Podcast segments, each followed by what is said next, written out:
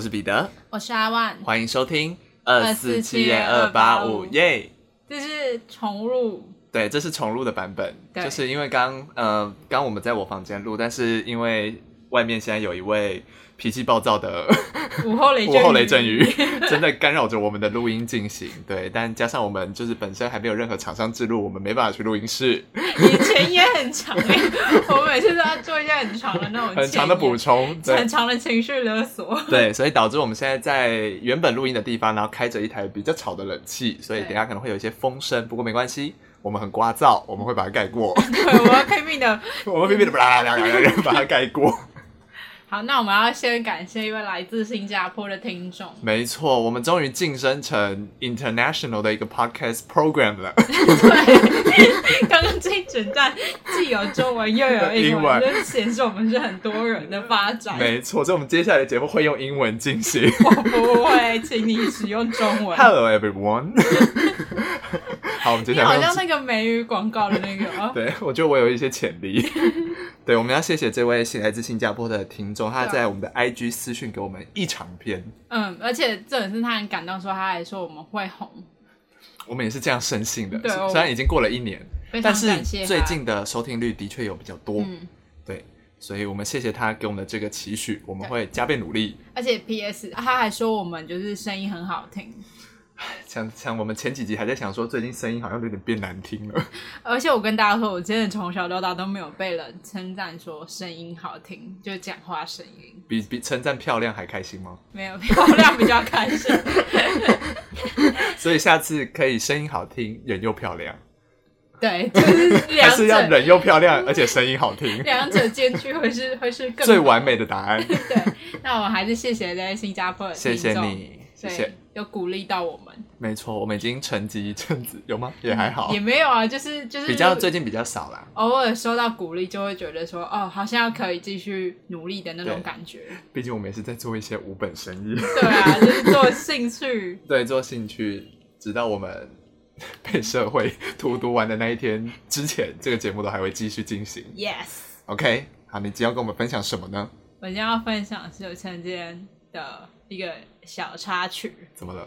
就我前几天准备要去上班，那我要上班，我那天就是夹一个鲨鱼夹，然后戴个眼镜，我就出门了。然后我就觉得，哎、欸，今天还时间还蛮充裕的，我还提早十分钟出门走走走，走到两个巷口之后呢，我发觉路人都在看我。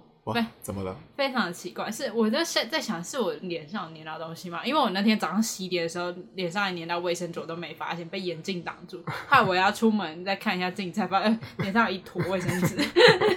然后后来呢，我就默默的，我就摸了一下我的脸，哎、欸，我竟然摸得到我的脸颊，哎，因为我没有戴口罩。破口，破口，破口。所以那路人都在看，想说为什么这个人没有戴口罩？哦，不是说看这个人怎么那么漂亮。我是因为我那天有点邋遢，OK，蛮随便的，OK。然后反正我就觉得天哪，真的口罩就变成我们的日常哎、欸！我要是没戴，真的会变成一个就是大家关注的焦点、欸，而且是比较负面的关注。对，对下下戴口罩的这这两年，我觉得自己进步很多，因为我原本是一个没办法戴口罩的人，嗯，是会戴口罩可能三分钟我就要呼吸困难送医院的那一种。有这么严重？因为我鼻子本来就不好。就是已经呼吸不太到空气，所以我都用嘴巴呼吸。然后嘴巴有时候要一直讲话，加上口罩之后，就会里面的热循环有点太过于激烈。你们有一些 物理还是所以里面就会很燥热，对，然后就会呼吸困难。所以，但是现在已经变得比较习惯了，也可能是最近比较少讲话。但我觉得不得不戴，因为你不戴，你就是会被。关注跟会被罚钱，但好像有听说要解除这个禁令了，是不是？还不确定这个、啊、这个但解除后，你还是会继续戴吗？我觉得可能出入一些人多的公共场合还是要戴，嗯、因为讲真的，戴口罩感冒的几率真的比较小。而且其实我还是没有得过那个 COVID-19 的，所以我可能也是还要继续戴。不然如果我不戴，不是又更增加得的机会？啊、虽然现在的。这个局势比较像是得了也没关系的感觉，嗯，对，好像有一点大家都可能得过会不会到那么恐慌啦，嗯、感觉这样，对对对，但还是能不得最好，毕竟 也是有一些后遗症。对啊，我还是，而且照了就就是你还是现在还是要待在家几天啊？对啊，就是也不是说完全的放任，嗯，还是有一些规范在，所以大家能不得还是不要得比较好。嗯，所以我应该还是会继续，我也会继续。我可能是比如说去什么河滨公园那种人少的地方，可能会就运动之类，就可能就不带这样。嗯、像我昨天骑脚踏车就没带，真的热循环会有点太旺盛。对，我怕我骑到一半就倒地，那也是不好看。那我今天要跟大家推荐一张我最近一直在听的新专辑，嗯，来自徐佳莹 第六张创作专辑。准明星吗？不是，最新准明星是他的里面的歌，嗯，然后新专辑叫做《给》，嗯，给别人的给。然后他这张呃满做的风格是比较偏复古类，嗯，然后我本人就是一个很喜欢复古曲风的人。你说的复古是？哪个年代的复古？比如说像九零八八九零年代，不是都会有一些复古的舞曲风，嗯、或是有一些很那种很悲的情歌的那种感觉。如果要举例的话，大概是哪一种啊？八九零年代，因为我没有听老歌，也没有在记年代。嗯，比如说像是一些嗯，比如说有点像，比如说眉飞色舞哦，uh, 对，然后嗯。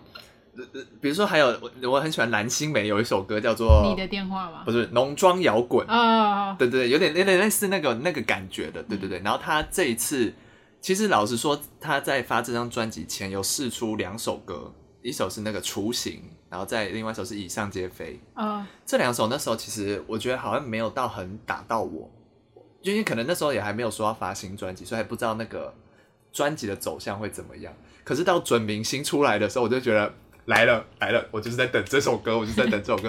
这首歌好好听 哎哎、欸，它很适合扭一扭，去那种地下舞厅，然后跳 disco 的那种感觉。去过没有？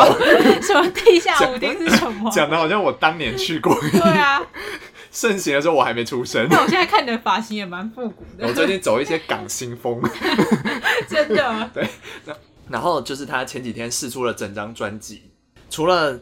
准明星啊，或者还有一首叫做《切割》，嗯，切割是比较有一种，也是很八九零哦。他他新专辑很多歌是取样之前的歌，嗯，就是有一些元素，然后放到新的歌里面，变成一个新的编曲之类的这种。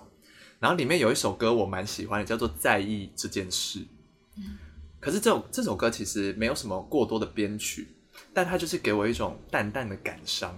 我发，然后我就想到，我很喜欢这种有淡淡的感伤的歌。你说淡淡的感伤，对，就是他可能不是很悲伤的情绪，嗯、可是他就是用一种啊，对呀、啊、的这种气氛在讲，嗯，一些比较有一点感伤，有时候又不是在讲一些感伤的事。我这边要举例，比如说我很喜欢九令有一首歌叫做《马德里不思议》，嗯，它其实是一首轻快的舞曲，嗯、可不知道为什么我每次听这首歌都有一种淡淡的感伤。我在想，我现在在回想他的歌词。我觉得比较能体现感伤，应该是最后两句。他说：“我走在少了你的风景。”啊，对对对对对，我就在思考最后两句，其实是有一点，他有点悲伤结尾。我是马后炮哎。对 对，然后还有另外一首歌是日文歌，叫做《恋爱使用说明》。我听。对，它其实是一首很欢快的歌，可是我就一直觉得它里面有一种流露一种悲伤的情节在里面，可它整个歌词都不是在讲悲伤的事，我就很喜欢这种。很欢快的气氛下，但是带着悲伤的韵味在里面的歌，我知道，就是听起来是那个很快乐，但其实还是有一点忧愁在里面。对对对对对，就是你不是真的快乐，对，但不是那首歌，不是那首歌，那首歌就没这感觉。对 对，就是不是真正的快乐的一些歌，我很喜欢。嗯、然后，所以我想跟大家推荐这次徐佳莹新专辑里面的这首《在意这件事》。嗯、然后他，我记得他有一句歌词是。呃，他好像一直在等一个人，或是在等什么事情，就是他好像很在意这个人，然后变得他自己变成了对方最讨厌的那种人。嗯，对，就是有一种啊，我一直在等，在付出什么，结果我好像变成了你不喜欢的样子，就有一种淡淡的哀伤在里面。你好感性哦。对，想给大家推荐这张专辑以及这首歌。但我也是蛮喜欢徐佳莹，很想看演唱会。我去看过一次，非常不错。但我很喜欢他早期的歌，就是巨高症啊，然后极限，我非常就是我会有一段时间，高中吧还是高三的时候，就是会常常无限循环的。嗯，只能说每一个时期都有不同的人喜欢的样子了，嗯、这样子对。但其实老实说，我高三最喜欢最常播放的是蛋堡的歌。你不是一直都很喜欢蛋堡吗？现在还是很喜欢，所以一直放，因为就觉得他的歌很有时候很符合青少年的一些议题。烦恼哦，就是也是像你说的，不是那种多大的烦恼，不是那种会什么有关社会啊，啊什么之类的，哭天喊地也不是那种，他是用老舍，然后又唱出一些青少年啊，或者是可能是一些芝麻啊、绿豆大的小事，对，就是用很轻松的态度唱出你的烦恼，我觉得蛮也蛮喜欢这种。我觉得有时候唱的歌词反而是唱一些微不足道的小事，会特别打动人。嗯，怎么变成一个音乐评论的节目呢？就走向那么奇怪、啊。我们不止 international，我们还非常的多元。多元是什么？diversity 吗？我不知道。哦，如果错了，请不要骂我，谢谢。我不想做任何注解。对，反正就是最近很喜欢的一张专辑，徐佳莹的《给》，他推荐给大家。没错，刚觉得自己很像 Hit Fan。对对对。好是还是什么飞？好事联播是吗？哪好像走音了。对啊，跟我讲唱，你把它唱成那个 RNB 哎，走开啦。好。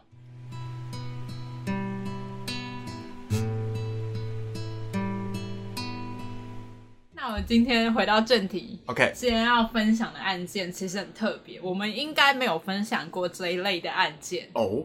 Oh? 这么多集，但没有分享过。对，那我们今天要聊的是关于山难的案件。哇，真的是没有。对，关于这座山呢，可能就是在台湾有些人是听过，因为它是一个非常难爬的山，嗯、而且它也被收录在台湾百越之中。OK，所以是赫赫有名的山，很有挑战性的一座山。那这座山呢，就叫做黑色奇来山啊。你有听过吗？有，蛮蛮有名的，嗯，好像有一些神秘色彩。你有听过这个事件吗？我不确定事件是什么，但我知道这座山很神秘。好，那我今天就要从最重要的奇来山说起。OK，那奇来山呢，先介绍一下它的地理位置。它其实就位于花莲县秀林乡跟南投县仁爱乡合作村之间。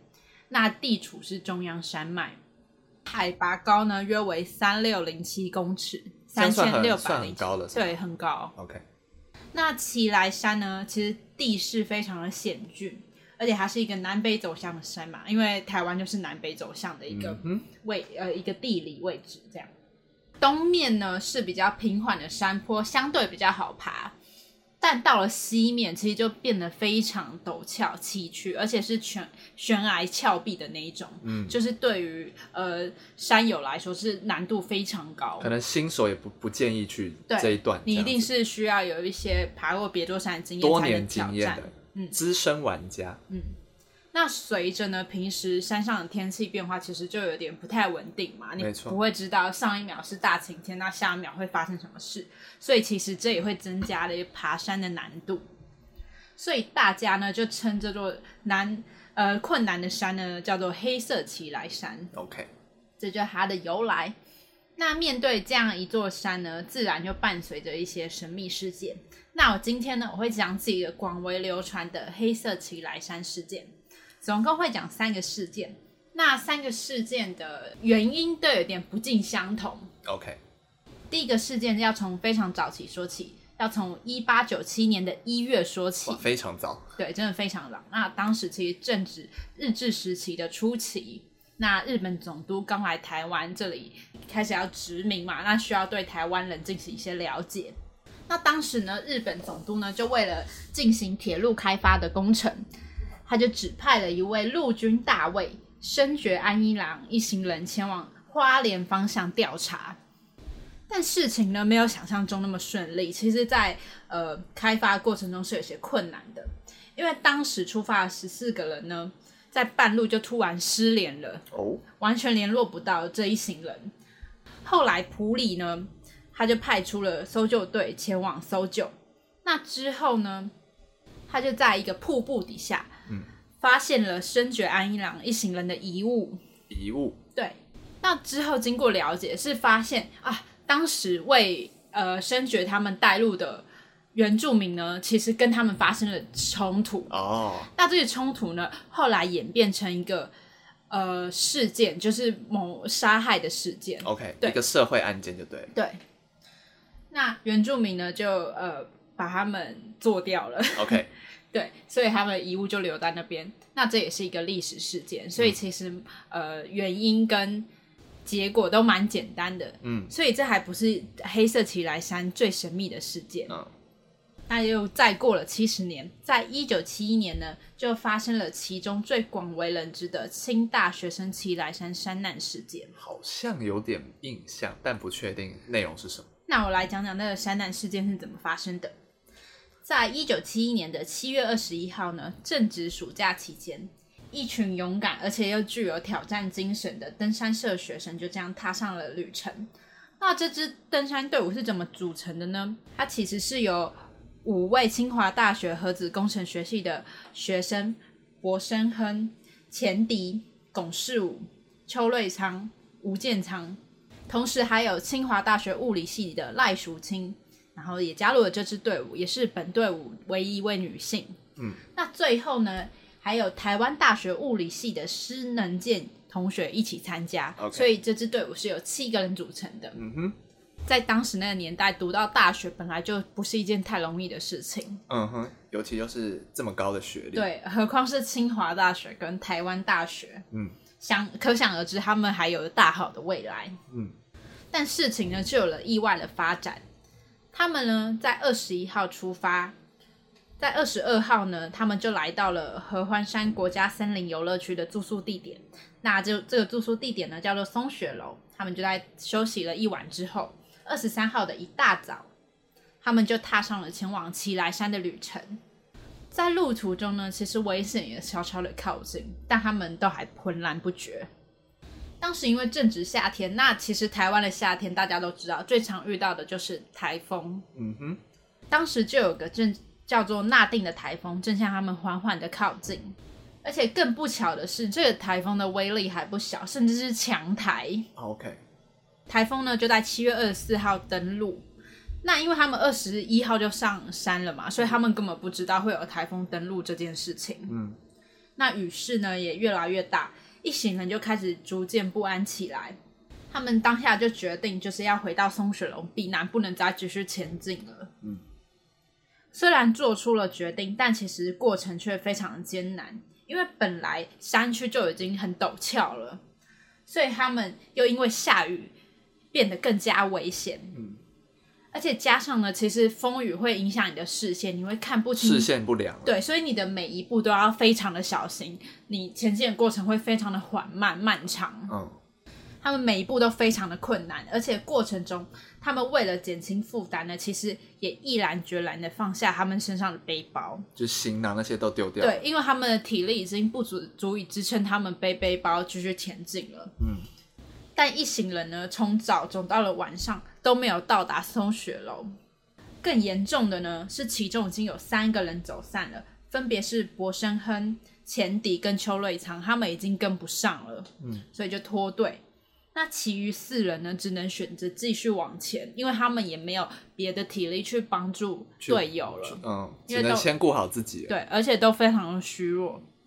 就在快要抵达合欢山的时候呢，龚世武跟吴建昌却因为体力不支就倒地，嗯，直接就是昏迷了。可能也有什么高山症或什么。对，包括你其实会有脱水的情况发生。嗯、那当下呢，赖淑清跟施能健也只能看着倒下的队队友，然后继续往前寻求协助。就在距离松雪楼五十处的时候呢，唯一一位女性赖淑清也陷入了昏迷，嗯，也是倒地这样。最后呢，只有台大的这位同学施能健，还用仅存的力气匍匐向松雪楼求助，跟里面的管理员说：“我还有队友，请你去救他们。”然后讲完大概的地理位置之后呢，他讲完这句话，马上就昏倒，陷入昏迷。所以用尽最后一丝力气，他真的是用尽最后的力气在寻求协助。那最终呢，就只有施能健跟赖淑清获救，其他人都是不幸遇难。嗯。那这起事件呢，其实就促使了呃清华大学就是校方为了纪念这些罹难的学生，他们就募款，然后新建了一个成功堡。那这个成功堡呢，就是提供未来爬上奇来山的山友可以有一个紧急避难的庇护所哦，就是比松雪楼在更高的地方。对，它就是直接在那个位置，所以你可以不用哦，还要到松雪楼。对，你可以比较有一个安全的地方可以居住。OK，那其实大家可以知道，这其实是呃天气因素，还有一些呃就各个环境因素所造成的一个事件嘛。嗯，那我们接着要来讲最神秘，也是我觉得最。毛骨悚然的案件了？OK，那这个事件呢，就是黑色奇来山的秋高事件。哦，这我没听过。好，那事件发生在一九七六年的八月二十四日，东海大学的秋高以及辅仁大学的两位同学李福明、胡德宁，就在奇莱山爬山之后失踪。嗯，三人呢，在踏上旅程之后呢，其实就毫无音讯。嗯。那非常遗憾的有一点是，他们在行前都没有跟家人详细的报备自己的行程啊，就是有点像是可能一时兴起就自己去玩的这种。呃，没有详细的报备，是说可能他们就跟家人说：“哦，我要去爬山之类的。”但详细说从哪里出发到哪里会下山，你几月几号这种可能就没有讲到。Oh, okay. 对。那在过了差不多。半个多月之后呢，到了九月十号，秋高的爸爸呢，他就担心儿子，就选择了报警。那搜救队就派出了大量的人力跟时间在寻找三位同学。那我要讲一下，其实搜救队在搜救过程中有多困难。他们总共前前后后花了两个多月在寻找。但是我刚刚有提到说，其实奇莱山的地势比较崎岖，会耗费非常大的体力。所以他们必须爬半天的山，就要休息半天。嗯，所以等于说他们实际上可能搜救的大概就要花一个月，休息就要花一个月。嗯，所以总共花了两个月。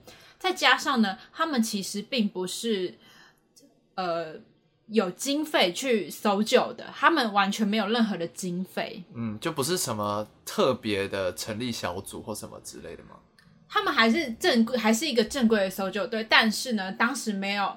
呃，单单位没有钱支付他们这部分的经费，或是给他们更多的装备或什么之类的。对，没有没有，就是只有热心的民众，呃，可能捐给他们白米、猪肉，让他们可以吃饱，然后继续找人，嗯、就依靠这样的方式来，就是进行搜救，是用一些毅力在搜救了。对，所以其实他们非常的努力了。但是呢，找了两个多月这样辛苦之后呢，还是没有任何毫无下落跟音讯。嗯、但奇怪的是呢，其实沿路是有找到秋高三个人留下了的物品，包括一些很重要的东西哦，食物、吐司，他们留下的吐司，嗯、然后登山杖，还有登山证，可以证明自己身份的东西，嗯、都被找到了，但都找不到人。而且最诡异的是。你在走走走走走的，还会发现地上有三双插在地上的筷子。嗯，你可以想到那个画面吗？一棵树底下，然后土里插着三双筷子。嗯，会不会就代表是他们三个人？嗯，就嗯，感觉而且是直立哦，你会觉得很像某种仪式。对，有一种仪式的宗教感，突然有点跑出来的感觉。这就是第一点神秘的点。为什么会有三双直立的筷子插在土里？嗯，再来第二点呢，其实是发现地上有一些比较浅的鞋印。那比较浅的鞋印代表什么？代表它不是深踩，它不是每一步都是重踩，它可能是在跑步。嗯，而且同时它跨越的步伐很大。所以他可能在逃跑、狂奔。对，可是你要设想哦，如果今天没发生什么事，你不会随便这样消耗体力的。嗯，因为你登山嘛，爬那么多，体力是要分配的。对，你一定要保存，你也就是慢慢下山，不可能这样跑跑跑跑跑。所以推测他可能被什么东西追赶。嗯。而且比较奇怪的是，这个鞋印哦，只有一个人。可是刚刚有提到他们是三个人上上山的，那这个鞋印是谁的？那其他两个人的嫌疑又去哪里了？哦，到现在都还没有发现他们的遗体或是他们的人。他们就有点像是被追赶完，然后凭空消失。对，他们真的就凭空从这座黑色奇来山消失了。哦，也成为一个悬案。那这个。案件最可怕的部分呢，是在几年后的一张照片上。哎呦，还没结束啊！对，那其实几年后呢，有一个登山客，他在提兰山爬到宫顶的时候呢，可能快到山顶，他就拍照纪念。他就在一个呃岩石上，然后后面是很开阔的那个景象。嗯，那后面呢，还有一座类似于小石头的那种，呃，伫立在那边。嗯，那在那个后面的小石头上呢，发现了竟然有一个人，一个小人。那当时呢，其实呃，秋高队员。在当时失踪的时候呢，他其实好像就穿着同款的外套，而且那件外套在台湾已经断货，已经绝版了，所以你很难现在还有人穿这件。对，所以当时队友的妈妈也出来指认说，那就是我儿子穿的外套，那就是我儿子没错。嗯，那那个人呢也找不到了，就，就是完永远沉迷了。嗯。所以这张照片呢，在当时其实就引起了讨论，而且也为这起事件蒙上了一个神秘诡异的面纱。嗯哼。那我现在可以来跟大家讲一下，这三个人可能有的大家的说法是怎样，他们现在到底在哪里？嗯，总共有几个说法。OK。第一点呢，是三个人可能就是真的因为天气或是地形的因素，真的滚下了山崖，然后就罹难了。对，完全找不到。然后可能中间也是匆忙下山，就可能他真的是用小跑的。嗯、对，第一点是可能真的不幸坠落。嗯。那第二点呢，可能是被野兽追赶。哦。因为在那个深山其实是有熊的存在的。哦。所以你不排除可能会有熊可能在追赶他们啊，他们太紧张了，所以就留下一堆东西。嗯。但是这个就要。大家想到野兽，那野兽一定会啃食嘛，一定会留下一些残渣，嗯、不会是那么完全就三个人都消失，对，而且完全真的都找不到，就算东西在，人也不在，就是非常奇怪一点。嗯，所以大家就判断可能也不太可能，因为至少会有一些遗骸的残留。嗯，那第三点呢，也是比较神秘的说法，就是可能是被我们一些俗称的。模型啊，嗯，我不知道是不是这样发，因为我台语没有太好。模型啊，对，给带走了。嗯、因为第一点是大家说那三个筷子是不是就是通往那个世界的一个门？对，类似于你通往世界的一个仪式。OK，对，然后再加上因为三个人在经过了到现在就已经大概四十多年了，你还是完全找不到。任何的痕迹，对，而且再加上拍到那张照片，大家就说啊，他们已经通往了那个世界，已经到那个世界去居住了，已经永远跟这座山连接在一起了，嗯，成为这个山的一部分。对，就有人的说法是这样。那第四个呢，说法也是有网友在流传，可能是遇到了山老鼠。哦。他们可能在嗯砍伐树树木的时候，对，在做一些违法事情的时候被发现了。那这三个人呢就被做掉了，被灭口了。对，被灭口，然后之后可能尸体也被运走。但其实如果你说山老鼠还要就是插筷子，那是我觉得好像不是，感觉不是山老鼠。我我目前听下来觉得应该是最神秘的答案的可能性最高。嗯，因为这整起案件本身就很神秘。嗯。而且，再加上你要想，只有一个人逃跑的痕迹哦。在如果是山老鼠的话，至少也会有。应该是被追赶，就的话，就应该有追赶的人的痕迹，跟被追的人痕迹都要有。对，不会只有一个人的痕迹。嗯，除非对，所以除非追赶他的人是可以不用有痕迹的，嗯，不会产生痕迹的，那就有可能是这样。那以上是我们的一些小小的推论。嗯，我刚听完的时候，我就想到那个之前流传红衣小女孩，是不是也是在爬山的时候看到的？可是红衣小女孩，我之前就是你知道有这个人存在吗？你说真实有这个人？对啊，就是好像那时候是一张照片流传嘛，然后他后来那个小女孩说：“那是我啦，那天穿红色的衣服而已啦。”我看到的另外一个是。是影片的，嗯，就是好像有人录影，然后是有一个，就是大家往前跟摄影机打招呼，然后最后有一个穿红色衣服的小女孩，可是那些队员都没有印象，当天有一个这样的人在，嗯、对，我记得好像也是爬山之类的。我现在在讲这个，我已经起鸡皮疙瘩，可能是冷气有点冷，背脊发凉。对，我刚刚想到，就是嗯，感觉他。是比较有一些灵异的成分在作祟的原因，是他还把他的识别证丢掉了。